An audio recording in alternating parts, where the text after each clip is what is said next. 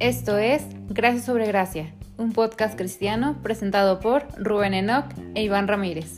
Bienvenidos. Hola, ¿qué tal amigos y amigas? ¿Cómo están? Espero que se encuentren bastante bien. Estamos muy contentos de regresar a grabar eh, este podcast, Gracias sobre Gracia, que esperemos que esté siendo de mucha edificación para todos. El día de hoy me encuentro con mi queridísimo amigo Iván, alias El More. ¿Cómo estás, amigo? ¿Cómo has estado? Bastante bien, eh, un poco Eh, eh, tristes. estabas medio perdido. ¿Dónde andabas? Exactamente, o sea, un poco tristes porque teníamos ya casi un mes. Casi un mes. Casi un mes sin, sin, sin poder juntarnos. Pero pues ya, emocionados, listos. Somos ya hombres casados, cada vez hay más compromisos. Responsabilidades. La familia, el trabajo, las deudas, hay que salir de todo eso. Pero bueno, ya apartamos un buen tiempo para este, preparar esto y poder seguir platicando estos temas que pues tanto nos, nos gustan y nos apasionan, evidentemente. Exactamente. Y por fin ya llovió en Guadalajara, amigo. Que también ya Es- era otra cosa. Estábamos en una sequía terrible, pero mira, gracias a Dios el Señor ya mandó la lluvia, ¿verdad? Exacto, Y- incendios, todo. Sí, ya pasando ha pasado de todo, pero con la lluvia pues llegó también la hora de grabar. Exactamente, Eh, exactamente. eh, el día de hoy, amigos y amigas, tenemos un tema bastante eh, importante, bastante práctico. Hoy va a ser un poco más casual, menos este, conceptual, por así decirlo. Y vamos a estudiar o comentar y platicar un tema que es el de la importancia de la lectura de la Biblia. Eh, sin duda alguna, eh, lo que nosotros creemos como cristianos es la sola escritura, ¿verdad? Creemos que la Biblia es la palabra de Dios. Y vamos a hablar algunas generalidades de la Biblia, la importancia de leerla y también si no sabes cómo estudiarla, vamos a platicar un poquito sobre pues cómo empezar a estudiar la escritura para que sea de provecho y bendición a nuestra vida, que definitivamente siempre lo es, pero para que le podamos sacar el provecho que, que podríamos y que el Espíritu Santo y el Señor quiere pues darnos a revelar. Correcto, y, es un tema muy, muy importante para el cristiano porque aunque parece algo como obvio o que, o que todos entienden, eh, fíjate que eh, Pink tenía o tiene un, un- libro, un, pequeño libro que habla de exactamente eso, cómo beneficiarnos de la escritura, porque es una realidad que muchos cristianos o muchas personas pueden estar leyendo sus Biblias sin estarse beneficiando. Sé que parece algo incongruente o una contradicción, pero la realidad es que hay, formas en la que podemos leer la Biblia sin estarnos beneficiando en lo absoluto. Y justamente eso es lo que vamos a platicar. Pero antes de empezar esa parte como de cosas prácticas o de, o de incluso de la importancia, hablemos un poquito de la Biblia, de la Biblia, porque probablemente haya cristianos que sepan mucho sobre la Biblia, pero a lo mejor otros no, a lo mejor otros no, ni siquiera saben cuántos libros se este, conforman, cosas así. Entonces, ¿qué te parece si empezamos hablando un poquito Me- acerca de aspectos generales de la Biblia? Me parece muy bien, querido amigo. De hecho, hay unos eh, datos bastante interesantes acerca de la Biblia y sobre todo son como pequeños datos apologéticos que a la hora de tener una conversación te sirven como para atestiguar lo, pues, lo grandioso que es la Biblia, ¿no? Correcto. Por ejemplo, sabemos que la Biblia está compuesta de 66 libros, ¿verdad? Exactamente, 66 libros. La iglesia, la iglesia, la, la Biblia cristiana, que es la que leemos, conforme a 66 libros, la iglesia, la Biblia, yo con iglesia siempre, la Biblia católica romana cuenta con siete Libros más en el Antiguo Testamento, pero que no afectan este, grandemente el, el, El contenido. general, o sea, sí, exactamente. no son libros que creemos que sean inspirados, pero a fin de cuentas tampoco hablan pues de cosas extraordinarias, nada. Pero nosotros creemos o tenemos una Biblia con 66 libros divididos en dos grandes partes, dos Sí. grandes secciones. Pues el Antiguo Testamento, ¿verdad? Como se le conoce, y el Nuevo Testamento. El Antiguo Testamento está compuesto por 39 libros y el Nuevo Testamento por 27. 27 Entonces, libros, exactamente. Es, es un dato bastante, dato, dato bastante importante por, por saber. Y otra generalidad también bastante curiosa es que la Biblia fue escrita en un periodo de 1500 años aproximadamente, ¿verdad? La Biblia fue escrita en tres continentes distintos, que era eh, África, Asia y Euro- Europa. y Europa. Fue escrita en tres idiomas también distintos, que es hebreo, griego Y y, arameo. arameo. exactamente. Y fue escrita también alrededor por eh, más o menos 40 Autores diferentes. eh, autores diferentes. Fíjate que, que un dato curioso es que solamente un gentil o una persona no judía escribió en la, en la Biblia, que es Lucas, ¿no? El único eh, griego o el único gentil. Fuera de ahí, puro judío escribió en la...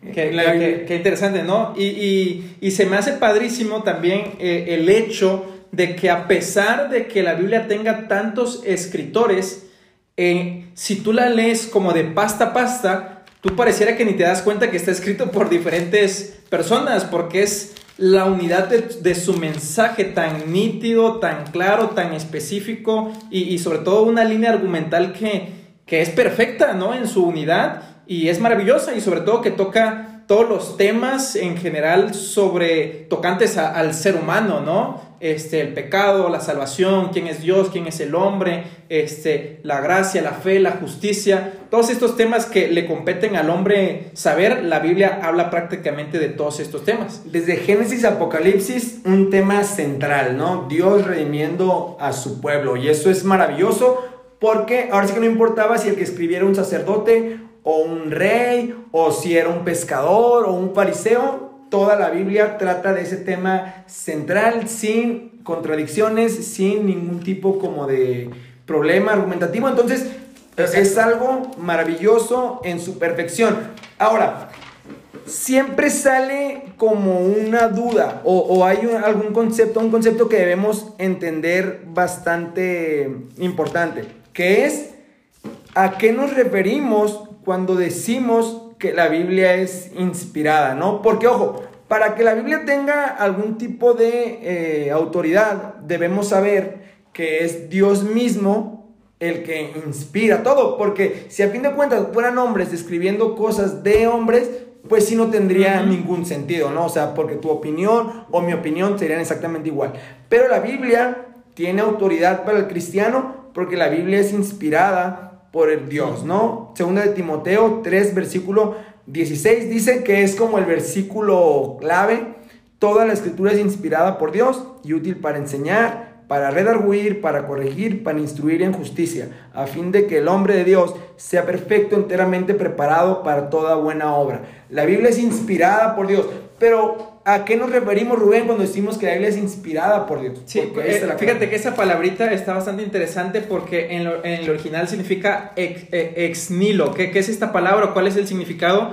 Que es como del propio aliento de Dios, por así decirlo, ¿no? Que Dios eh, susurró, por así decirlo, que Dios con su aliento puso en la mente y en la mano de estos hombres que escribieron, pues su propia inspiración, sus propias palabras, cuando escriben, escriben pues pues de que Dios les está diciendo que escriban eso, ¿no? Y, y, ahorita que decías eh, esto, que la Biblia es inspirada, también tenemos que saber que el propósito central de la escritura de toda, de, de Génesis, Apocalipsis, hay un solo propósito y es solo, solo un tema central, porque la Biblia cubre muchos temas, ¿verdad? De muchas cosas, pero el tema central y principal de la escritura es lo que dice Juan en el capítulo 20, versículo 30 y 31, donde dice, Hizo además Jesús muchas otras señales en presencia de sus discípulos, las cuales no están escritas en este libro, pero estas se han escrito para que creáis que Jesús es el Cristo, el Hijo de Dios, y para que creyendo tengáis vida en su nombre. Es decir, la Biblia es inspirada por Dios, Dios puso en la mente y en la mano de estos hombres que escribieran sus palabras con el propósito de revelar pues el plan de Dios, que es que por medio de lo que se escribió, nosotros tengamos el conocimiento de que Jesús es el Cristo, el Hijo de Dios, y que nos puede dar salvación y redención de nuestros pecados. Es el punto, y yo creo que ahí es donde más vemos esa inspiración, ¿no? Si tú lees Malaquías, lees Levítico, lees Primera de Tesalonicenses, el mensaje central, el propósito sigue siendo el mismo, ¿no? Que tú creas en Cristo. Es el propósito de la Biblia. ¿Por qué? Porque Dios ha inspirado a todos los autores para que justamente nos, nos lleven a ese mensaje. Ojo. De, ah, hecho, perdón, este, de hecho, ahorita que planteaste este versículo, eh, muchas veces muchas, eh, las personas utilizan este mismo argumento para decir que la Biblia no tiene como una validez, porque lo primero que saltan y dicen, ah, es que la Biblia la escribieron hombres, ¿no? Entonces eso no tiene como validez. Pero, por ejemplo, More, cuando tú, si tú eh, escribes una carta y la mandas, ¿verdad? Le escribes una carta romántica a Brenda, La pregunta es, ¿quién está escribiendo la carta? ¿Tú o la pluma? ¿Quién la está escribiendo? Yo. Pues tú y tu instrumento que estás utilizando, pues es la pluma, pero el que está escribiendo eres tú. Lo mismo es con la palabra de Dios. Dios es el que está escribiendo y los instrumentos que está utilizando para escribirla, pues son hombres humanos. Es decir, fueron la pluma de Dios, por así decirlo, pero es Dios quien está escribiendo la, la escritura, pues. Correcto, ojo, es, eso no significa que las personas no hayan participado en la escritura. Por eso vemos diferentes tipos de escritura. Exacto. ¿no? El rey David escribe diferente a Pablo, que escribe diferente a Moisés, que escribe diferente a Job o a quien sea. O sea, obviamente la persona con sus experiencias, con su estilo, también se ve plasmado ahí, pero el mensaje central es dado por Dios. ese, es el, completa, ese es el punto. O sea, vamos a encontrar diferentes estilos pero todos con el mensaje central, principal, porque Dios es el que Es que es los diferentes tipos de libros que tenemos, ¿no? Tenemos libros históricos, libros proféticos, libros poéticos, libros de revelación, los evangelios, ¿no? Entonces, diferente tipo de, escritura, obviamente, porque cada persona era diferente. Exacto, cada su función era diferente.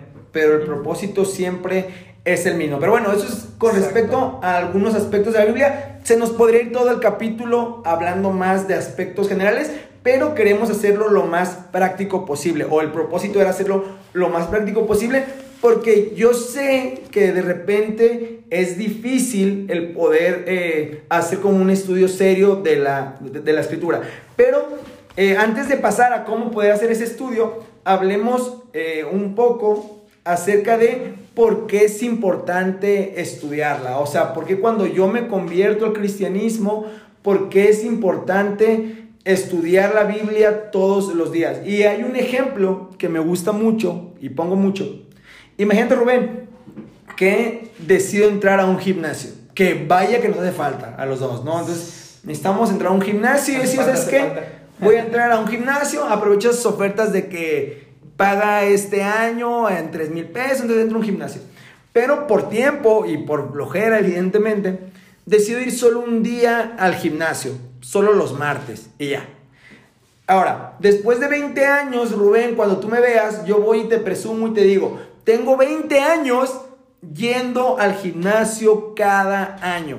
Pero ojo, solo he ido una vez cada semana. Yo te pregunto, ¿mi cuerpo va a parecer de una persona que tiene 20 años yendo a un gimnasio? Pues definitivamente no. Se va a ver igual o peor. ¿Me explico por qué? Porque un día a la semana de ejercicio no hace la diferencia en tu cuerpo. Esa es la realidad.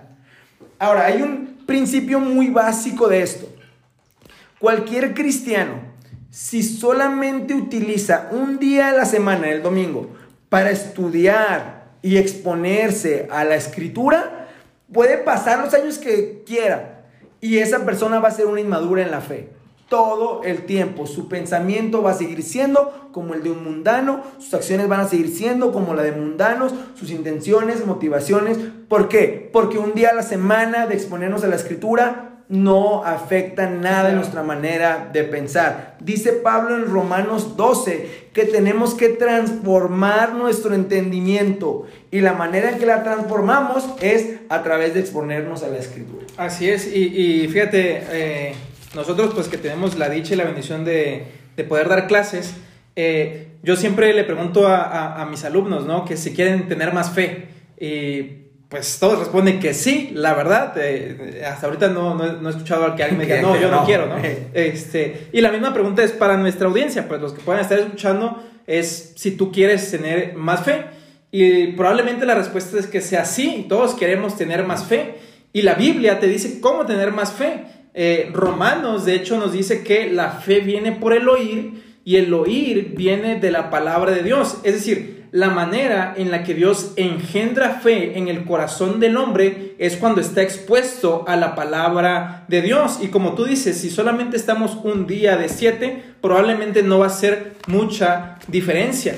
Si queremos tener más fe y que Dios desarrolle fe en nosotros, tenemos que estar expuestos a la palabra, tener un tiempo devocional, un tiempo de lectura, un tiempo de intimidad con el Señor y que sea eh, pues a conciencia, ¿verdad? Porque muchas veces creo que hacemos los planes estos de leer la Biblia en un año, pero con, con, tal de cumplir el plan, pues uno se, se, se, a lo mejor se come la escritura en el sentido que vas bien rápido, pero no estás prestando atención a lo que a lo mejor el Señor quiere decirte, ¿no? Entonces tenemos que estar expuestos a la escritura de una manera intencional y no solamente la escritura, obviamente ese capítulo es de la escritura, pero tenemos que estar escuchando predicaciones, siendo expuestos a la palabra, cantando alabanzas que prediquen la palabra, ¿verdad? Expuestos completamente a la palabra de Dios y el Señor en su misericordia engendrará fe pues en nuestros corazones. Correcto, aquí ya de entrada vemos dos beneficios, ¿no? El primero, renueva nuestra mente y nos permite pensar más como Dios quiere que pensemos. Y segundo, vemos que nos da más fe, ¿no? Ahora, otra, otra ventaja, otra importancia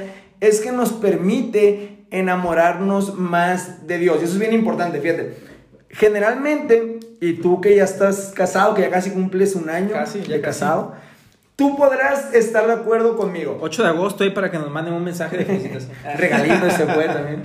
Estarás de acuerdo conmigo, antes de que te cases, tú ves a tu pareja y la ves casi perfecta, evidentemente. Pocos defectos. ¿Por qué? Porque convives con ella menos y la conoces un poco menos. Cuando te casas, te das cuenta que tu pareja no era tan perfecta, que sí tenía defectos, ¿no? O sea, que esa, que tú la viste de blanco y decías, wow, pues de repente se despierta y no se ve como tan wow, ¿no? Ahora, con Dios no pasa así. Nosotros cuando conocemos más a las personas vemos sus defectos, sus problemas, etc. Con Dios es al revés. Tú llegas al Señor y ya parece perfecto. O sea, ya lo ves perfecto. Entre más vas conociendo sus atributos, sus obras, su majestuosidad, su santidad, todo lo que la Biblia expresa de Él, nosotros lo único que podemos hacer que es maravillarnos más y más y más. Y yo les aseguro que entre más nosotros conozcamos al Señor a través de su palabra, más vamos a maravillarnos y maravillarnos. Fíjate que yo, antes yo no podía comprender cómo es que el salmista dedica el salmo más largo, o bueno, salmo dedica el salmo más largo, a hablar del deleite por la ley. Yo no podía entenderlo. O sea, no matarás, no robarás. ¿Por qué dice? Claro. Cuán dulces son a mi paladar tus palabras más que la miel y habla del amor a la ley y yo hubiera este, muerto si no fuera por la ley. O sea, se la pasa hablando bien de la ley. Yo decía, ¿por qué? O sea, ¿por qué no de los evangelios? Bueno, aún no había evangelios, Sí, claro. pero de algunas otras cosas a lo mejor un poco más este, claras, ¿no? Eclesiastés. Exactamente, no, o sea. Salmo 23, no, de la ley. ¿Por qué?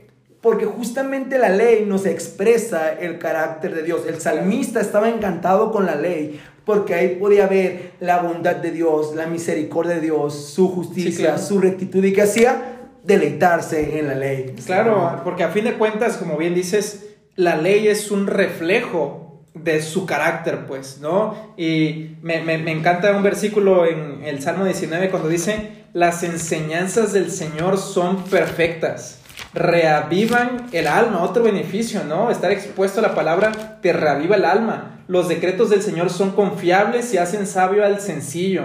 Los, los mandamientos del Señor son rectos y traen alegría al corazón. O sea, la persona que conoce al Señor es una persona contenta, es una persona alegre, es una persona que tiene gozo. ¿Por qué? Porque cada vez conoce más y más pues a su Salvador, que a fin de cuentas ese es el propósito por el que hemos sido creados.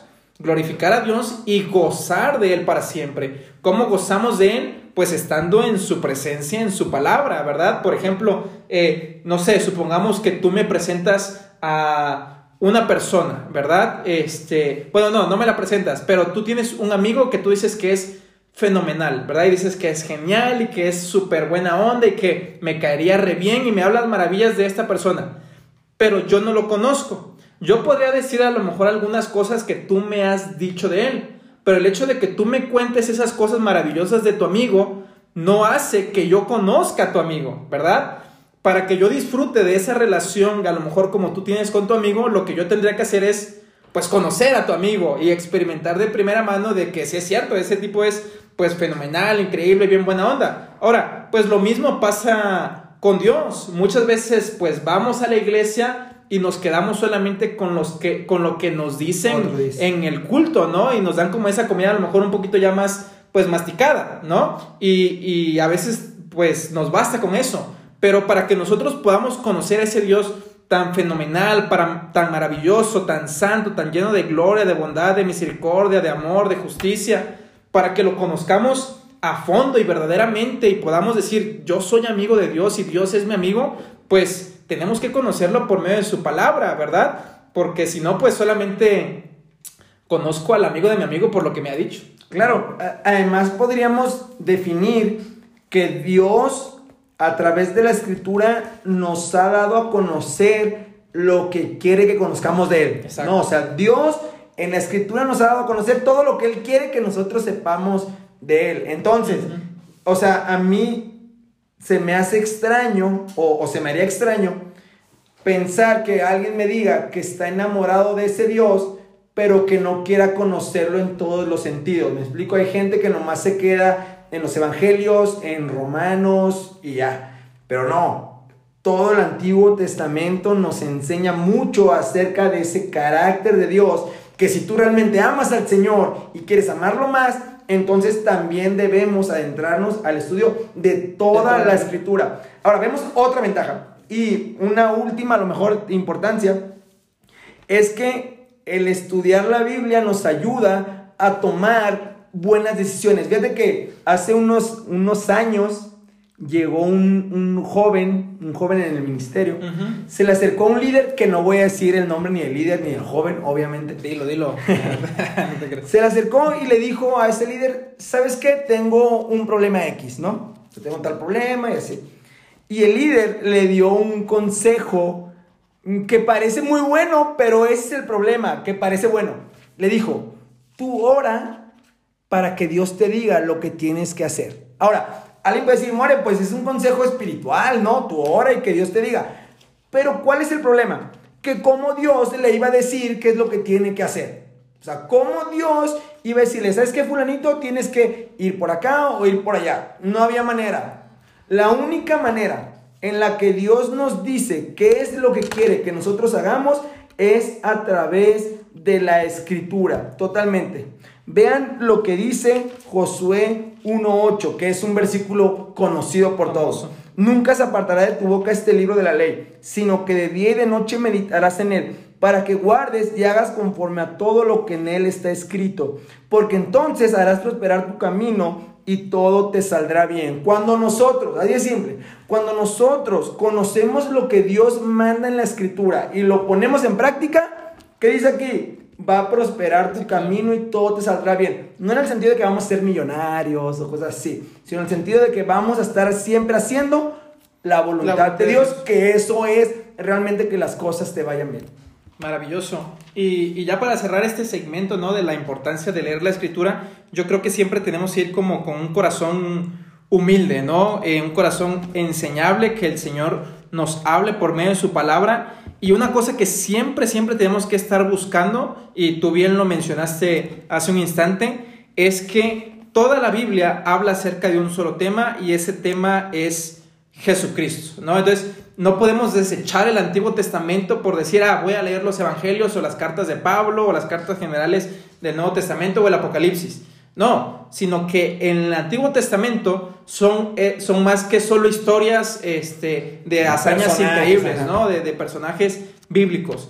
Y, sino que tenemos que tener eh, un corazón dispuesto a encontrar a Cristo en la Escritura, porque Jesús después de que resucitó, se le apareció a dos de los discípulos en el camino de Maús y les dijo que todas las escrituras, los escritos de Moisés, los profetas y los salmos, hablan acerca de, de Él, ¿no? Entonces, a la hora de estudiar nuestra Biblia y sobre todo cuando estemos en el Antiguo Testamento, eh, ver en la, manera en la que eh, Cristo está siendo pues presentado, ¿no? O cómo está siendo apuntado pues su sacrificio, su persona, su vida, etcétera, siempre nos va a apuntar o siempre debería apuntarnos hacia la persona de Jesucristo, porque toda la Biblia se trata acerca de esa persona gloriosa y maravillosa que es nuestro Salvador Jesús, ¿no? Entonces, ir con ese corazón humilde, eh, en humillación delante del Señor y buscando que nos hable y sobre todo que nos muestre pues a nuestro Salvador en, la Escritura. Pues. Correcto, entonces así de rápido vimos cinco cosas por las cuales es importante leer la Biblia. Renueva nuestra mente, nos da fe, nos permite conocer más a Dios y enamorarnos de Él. nos permite tomar decisiones correctas y sobre todo nos presenta a nuestro Salvador y la manera en la que podemos ser salvos. Sí, eh, podríamos pasar más tiempo hablando de por qué es importante leer, pero creo que para un cristiano estos cinco aspectos deberían ser más que suficientes para querer decir, ya, voy a empezar a estudiar mi Biblia a partir de hoy mismo. Sí, claro. Y, creo que nos faltó un versículo que es muy importante, Moriel. Eh, cuando Jesús es tentado por Satanás, oh, la respuesta para resistir la tentación, claro. Este, exactamente, ¿no? Que dice, no solo de pan vivirá el, hombre, sino toda palabra que sale de la boca de, de, Dios, ¿no? O sea, cómo la palabra nos ayuda a enfrentar, resistir y superar la tentación. O sea, porque todo el tiempo dice, escrito está, ¿no? O sea, cómo Jesús utiliza Mm. o sea, Jesús mismo necesitaba la escritura para hacer la tentación, más nosotros, ¿no? La tentación, en mi, en mi corazón he guardado tus dichos para no pecar, ¿no? o sea, y podríamos seguir. Sí, o sea, evidentemente. Hay muchas este, maneras prácticas en las que la escritura nos ayuda, pero. Y por qué es importante, exactamente. La Biblia es muy importante para el cristiano, pero queremos también dedicar un Espera, tiempo. creo que. ah, falta, falta otra más adelante, adelante. No, no, no, como tal un punto, sino eh, eh, algo como de la relevancia y, es algo que hemos platicado con anterioridad, no en el podcast, pero eh, aparte, hemos, hemos comentado, hemos estado conversando, Mori y yo, de repente, de que nos asombramos, ¿no? De cómo en la antigüedad había gente tan extraordinaria que escribía unos unas maravillas acerca de, Dios y nos dejaron un legado teológico maravilloso y nos maravillamos de, los reformadores y los escritos y los tratados, las confesiones, los catecismos que, nos dejaron y el catecismo de Heidelberg lo escribieron dos jóvenes de 24 y 26, 27 años. Más o que nosotros. Y, es una joya teológica, pues, ¿no? Y, nos preguntamos, ¿dónde está esa gente hoy? Pues, y, y, la respuesta es que ya no hay tanta de esa gente porque se ocupan de otras cosas, ¿no? Pasamos mucho tiempo en la televisión, en el Netflix, en la música, este, afanados con, pues no sé, trabajo, deporte, que, descuidamos esa parte de nuestra vida devocional con el Señor y, creemos que a veces como que cinco minutos al día es suficiente y, y bueno, es que si queremos ser usados por Dios, tenemos que pues, ser hombres y mujeres de Dios. Y Dios no nos va a utilizar si no eh, nos dejamos utilizar por Él y no estamos postrados en su presencia clamando porque nos use. ¿no? O sea, a veces pedimos, Dios, bendice eh, mi clase, bendice mi predicación, pero pues hace unas horas yo estaba viendo eh, un programa que en la televisión que a lo mejor no agradaba a Dios o que decía groserías. Entonces, ¿cómo a veces queremos que Dios nos bendiga si no pasamos suficientemente tiempo con Él, pues, no? Sí, la realidad es que hemos descuidado mucho el, estudio. Jonathan Edwards, el gran Jonathan Edwards, 13 horas estudiaba la Biblia. O sea, el día tiene 24. O sea, 13 horas de estudiar la Biblia. Por eso esos hombres evidentemente transformaron su, su, entorno, su ciudad. Y la realidad es que hemos descuidado mucho el estudio y se nota y, y, y, la motivación pues es esa, o sea, estas personas que eran maravillosas en ese sentido, pues no eran diferentes de nosotros, o sea, eran gente común y corriente, incluso a lo mejor más imperfectas que nosotros, sujetas a eh, pasiones, eh, sujetas a pasiones ¿verdad? Pero ellos eran conscientes de esas debilidades y de la misma manera nosotros tendríamos que estar conscientes de nuestras propias debilidades, saber que no podemos y humillarnos delante de Dios, ¿verdad? Para que nos utilice y, y, ahora sí que entregarnos 100% al Señor, pues no solamente una parte de mi vida o cierta parte de mi ministerio, sino nuestra vida completa, dedicarla al servicio del Señor y, y, la manera en la que Dios va a transformar y renovar nuestra mente y nuestra vida, pues es por medio de, la, de su palabra, pues, de hacernos más como Él. Correcto creo que ya no vamos a seguir contando cuántos beneficios o importancias sí, para la Biblia.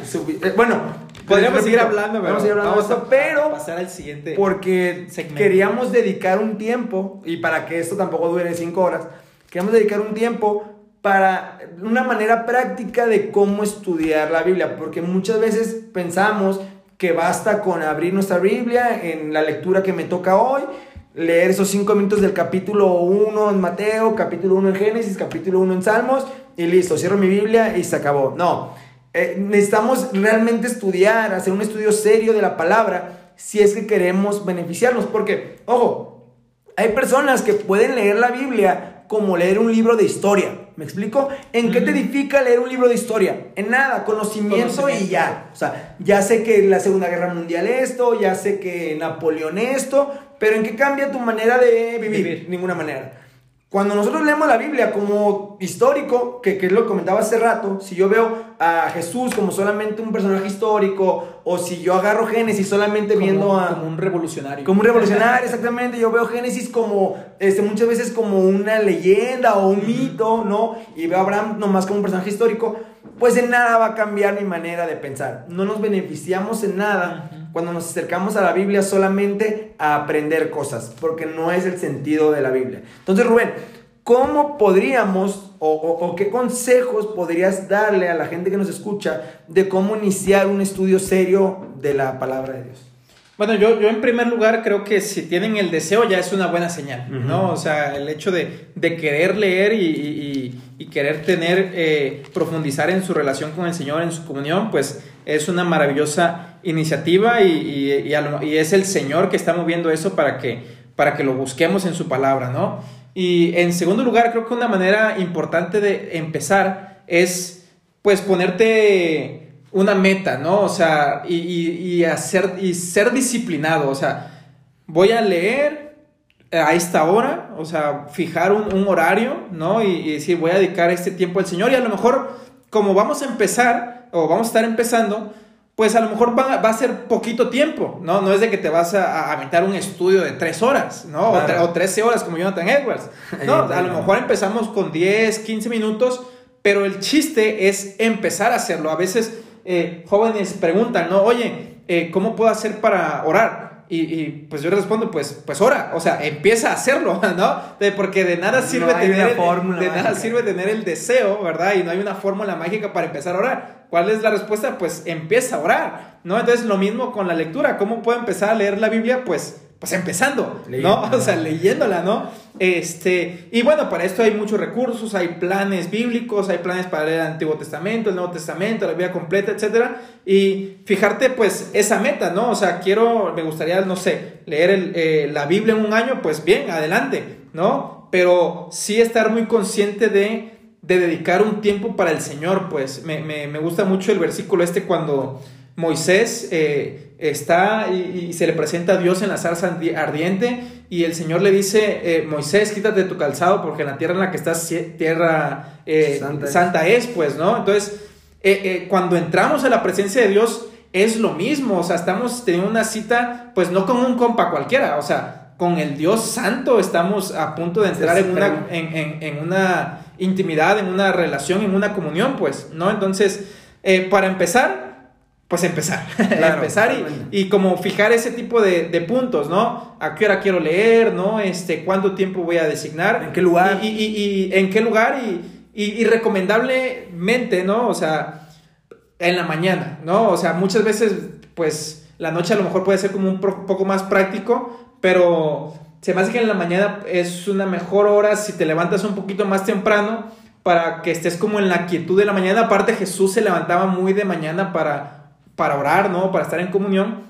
Entonces, y qué mejor que empezar tu día con, Claro, con la con la palabra, palabra. Entonces, eh, para em- empezando, eh, pues serían eso- esos detalles, ¿no? Sí, una- un aspecto muy importante que, que, que comentas es, eh, sí tiene que ser un plan estructurado. ¿Por qué? Por- porque no podemos eh, abrir la Biblia y a ver dónde cae y leer eso. Eh, as- así no funciona. O sea, no es de que, a ver Dios, ¿qué palabra tienes para mí? Judas se ahorcó. ¿no? Exactamente, no, o sea, un plan estructurado, porque también es bien importante.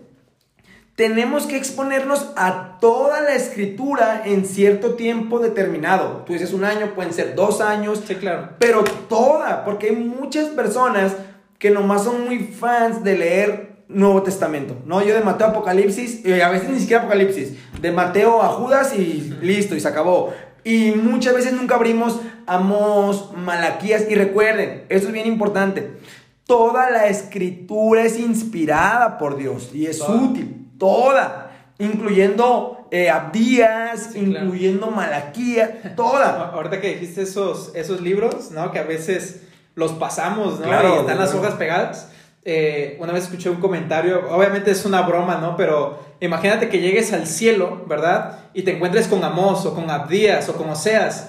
Y pues habrá gente a lo mejor que los está saludando, ¿no? Y, y pues tú, ¿este compa quién es? Tú ¿no? ni sepas de qué hizo en su ministerio. Perdón, nunca leí tu libro, ¿no? sí, o sea... Pues, obviamente es una broma, ¿no? Pero, pero o sea, nos tiene que pegar un poco en el sentido de que, oye, tenemos que leer, pues eso también es palabra de Dios. Y además hay, hay cristianos de muchos años que, que, desconocen esos libros. O sea, por más, o sea, si tú lees la Biblia 30 minutos al día, la podrías leer en un año entera.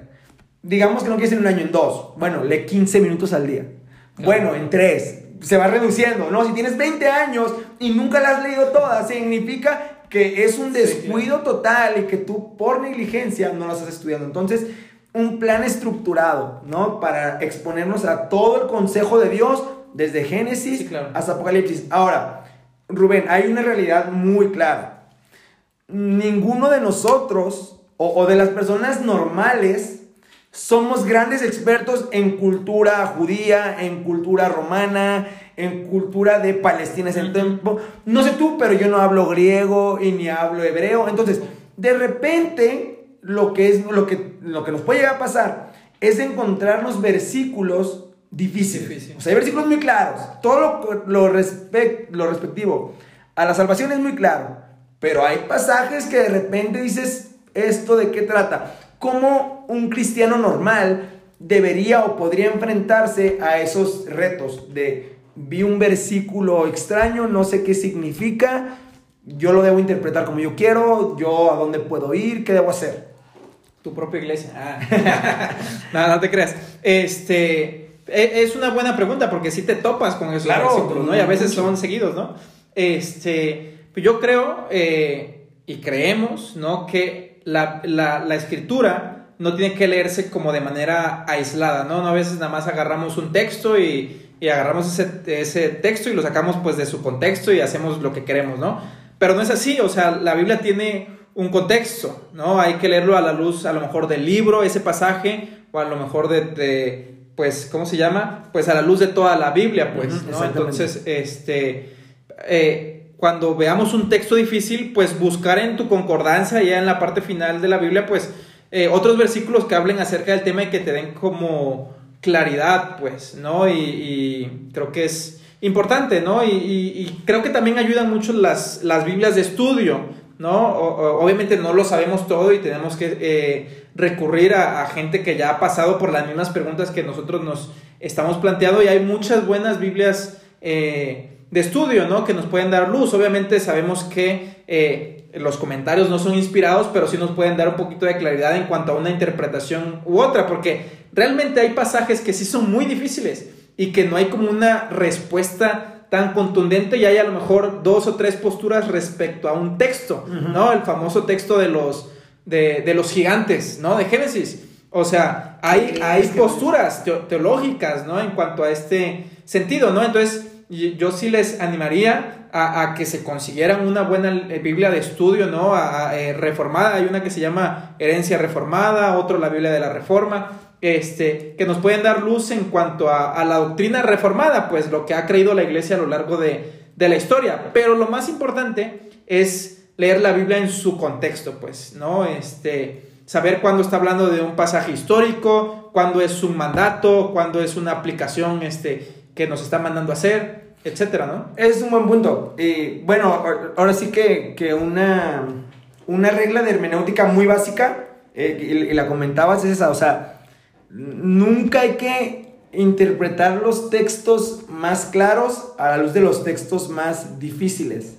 Porque muchas veces hacemos eso. O sea, encontramos un texto medio complicado de la escritura, le damos una interpretación, entonces ya los demás textos que hablan de ese tema, queremos interpretarlo a la luz de ese texto. Y no, siempre hay que ir a los textos más claros.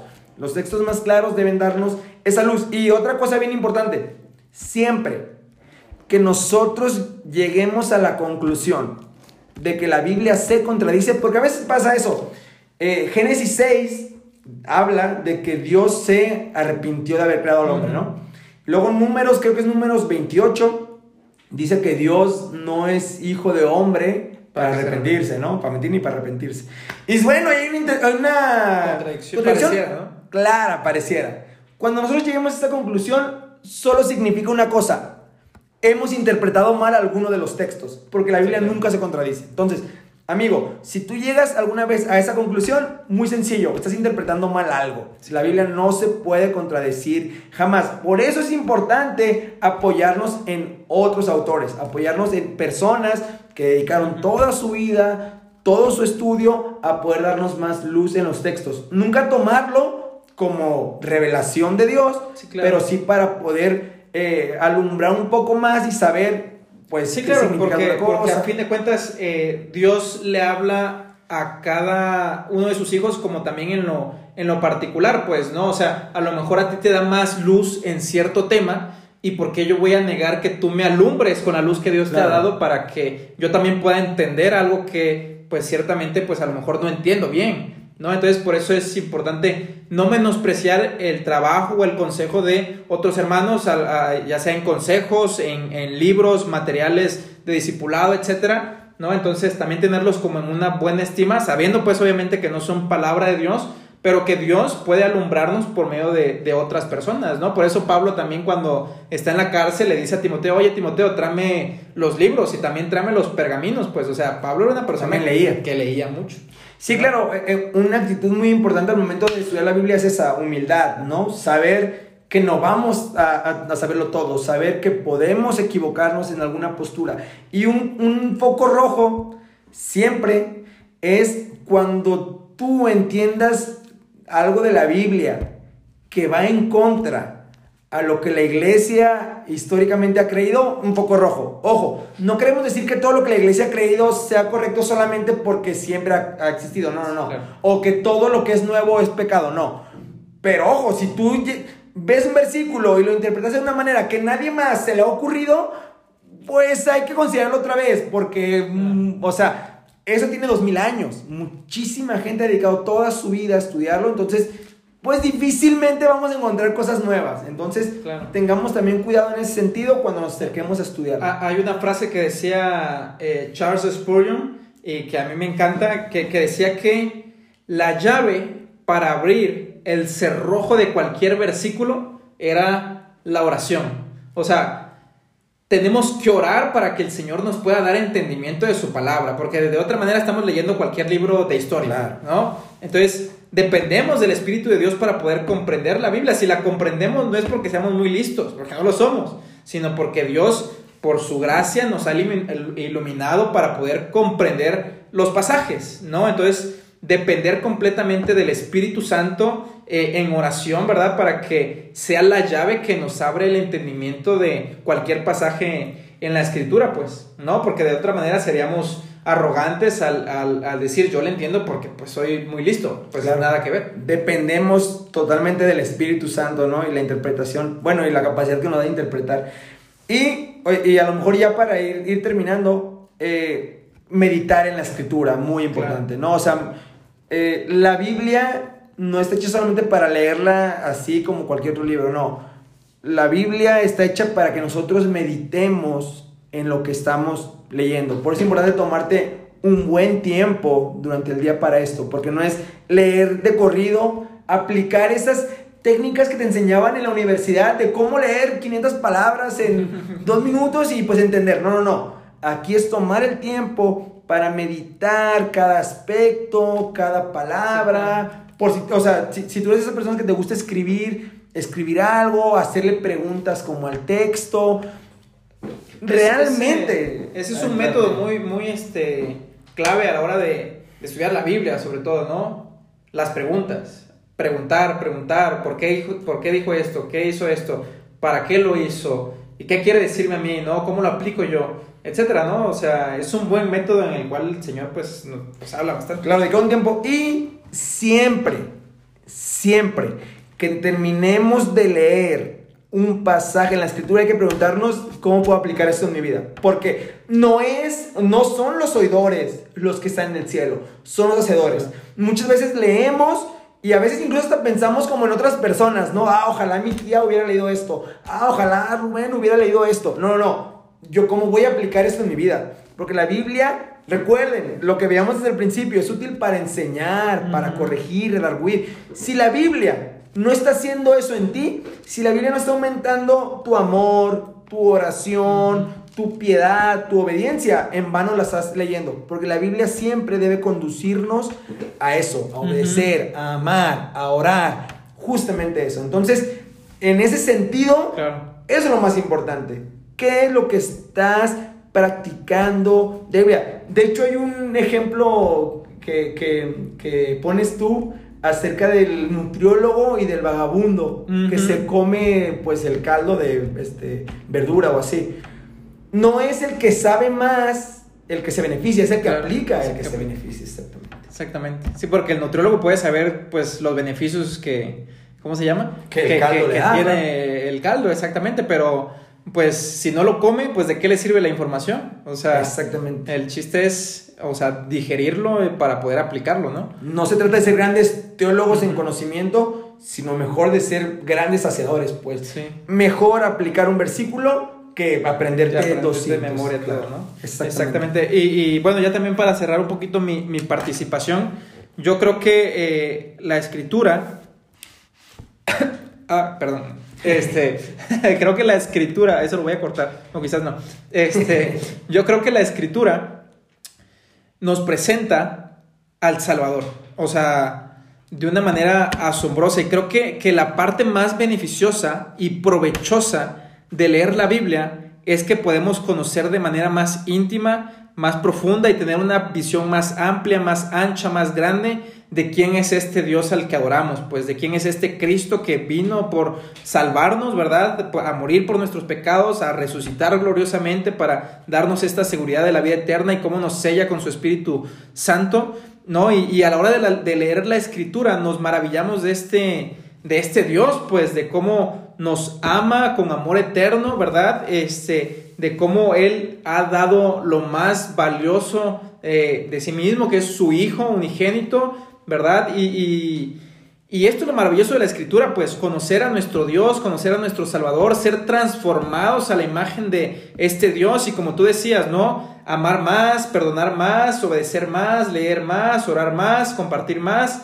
O sea, ser transformados a la imagen de, de, de nuestro Salvador, ¿verdad? Este, de hecho, eh, no recuerdo ahorita eh, el versículo, pero, pero dice que, estamos siendo transformados pues a, la imagen de, Jesucristo, ¿no? Que esa es la meta a la que aspiramos y, vamos a poder eh, ser transformados, renovados por medio de su palabra, ¿no? no, hay, no, hay otra manera. Este, sino que teniendo una relación con Él y, y, lo podemos tener por medio de la, de la escritura. Entonces yo los animo y los exhorto y nos animamos entre todos a leer más nuestra Biblia con diligencia, con humildad, en oración, para que el Señor nos transforme. Yo creo que todos aquí quisiéramos ver eh, una mejor ciudad, una mejor comunidad, este, una mejor familia, ¿verdad? Ser de impacto y de testimonio en este mundo que cada día está peor. Y la manera en la que podemos literalmente cambiar el mundo y no lo hacemos nosotros, sino que Dios puede utilizarnos es cuando tenemos una comunión con Él, pero esa comunión la vamos a tener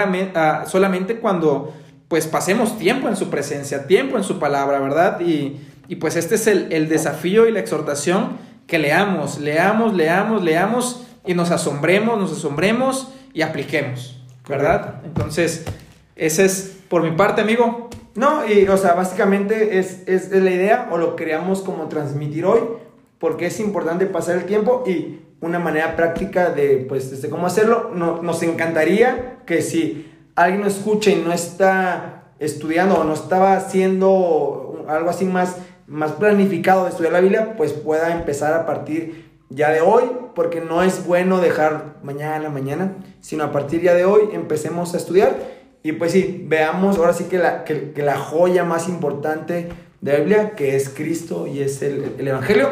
Y pues bueno, creo que por hoy es todo.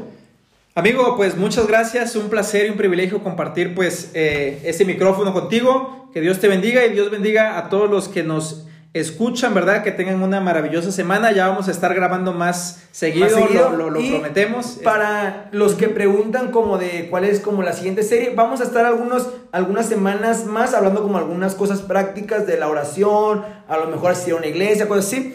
Y luego empezaremos ya una serie a lo mejor ya más eh, teológica, porque el plan es eso, ir alternando lo teológico con lo práctico, para que no sea nomás puro teólogo, no sea nomás puro práctico, sino ir alternando. Igual cualquier comentario, cualquier sugerencia, pues en redes sociales, ahí estamos, Instagram, creo, Facebook también.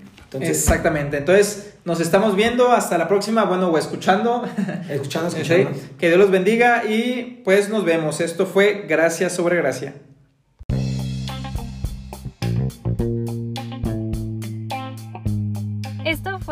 Sobre Gracia. Los esperamos hasta el próximo episodio. Hasta luego.